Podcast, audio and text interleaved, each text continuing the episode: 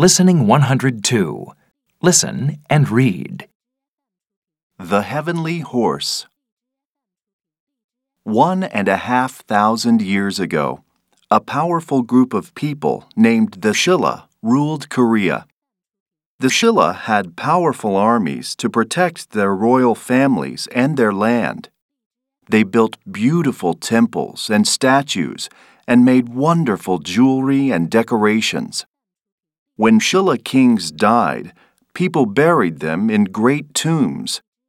There are many ancient Shilla tombs in Korea, but the most famous tomb is the Cheonmachong tomb in the Gyeongju Valley. Only local people knew the tomb was there until 1973, when archaeologists decided to study the area. Soon, the rest of the world knew about this wonderful place.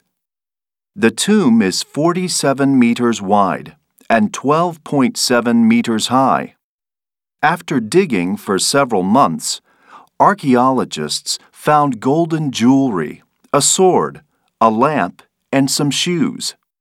They also found a gold crown and a gold belt, which shows that the tomb was for a king.